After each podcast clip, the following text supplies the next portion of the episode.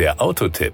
Informationen rund ums Auto. Er ist mittlerweile in der fünften Modellgeneration auf unseren Straßen unterwegs und zwar in einer speziell für den europäischen Markt konzipierten Version. Die Rede ist vom Kia Sportage Plug-in Hybrid, der in der Tat von Generation zu Generation optisch und technisch zugelegt hat. Power und Drive. Dass der neue Kompakt-SUV Kia Sportage nun auch mit Plug-in-Hybrid erhältlich ist, ist auch ein Zugeständnis an den europäischen und natürlich auch an den deutschen Markt. Aus der umfangreichen Palette des Sportage haben wir den Plug-in zum Test ausgewählt. Nachdem der Sportage in der vierten Generation als einer der ersten SUVs mit einem Diesel-Mild-Hybrid-Antrieb angeboten wurde, folgt nun konsequent die Plug-in-Version. In dieser Ausführung bringt der Wagen eine Gesamtleistung von 265 PS mit 91 PS steuert der Elektromotor zur Systemleistung bei. Trotz dieser satten Leistungsausbeute kommt der serienmäßig allradgetriebene und mit Automatik versehene Teilzeitstromer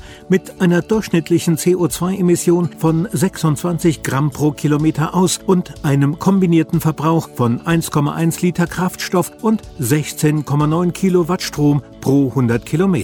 Bei den Fahrleistungen ist der Sportage Plug-in Hybrid dagegen alles andere als knauserig. Er ist nach 8,2 Sekunden bei Tempo 100 angekommen, die Höchstgeschwindigkeit beträgt 191 km/h, rein elektrisch angetrieben auch noch 140 km/h.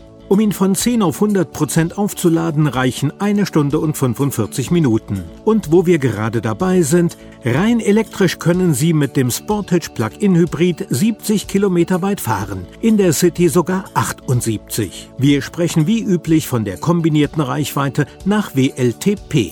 Die Kosten. Gerne hätte ich Ihnen nun noch Informationen zu Infotainment und Konnektivität, zur Sicherheit und den Assistenzsystemen und zu vielem mehr gegeben, aber dazu reicht die Zeit nicht mehr. Denn nach den vielen Informationen zur Technik bleibt uns nun nur noch ganz wenig Zeit für das Thema Geld. Der Kia Sportage Plug-in Hybrid kostet aktuell ab 45.290 Euro. Für die Spirit-Ausstattung muss man 3.700 Euro drauflegen. Wer die GT-Line möchte, ist mit 5.990 Euro zusätzlich dabei. In allen Fällen stimmt aber das Preis-Leistungs-Verhältnis auf jeden Fall. Das war der Autotipp.